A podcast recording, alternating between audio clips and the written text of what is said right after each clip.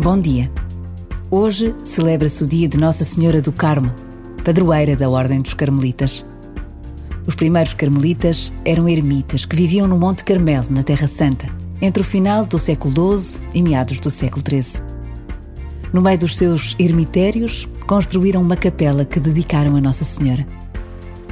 Por vezes, basta a pausa de um minuto para nos recordarmos de uma imagem, uma oração ou uma música que nos fala de Nossa Senhora, invocada de tantas formas diferentes.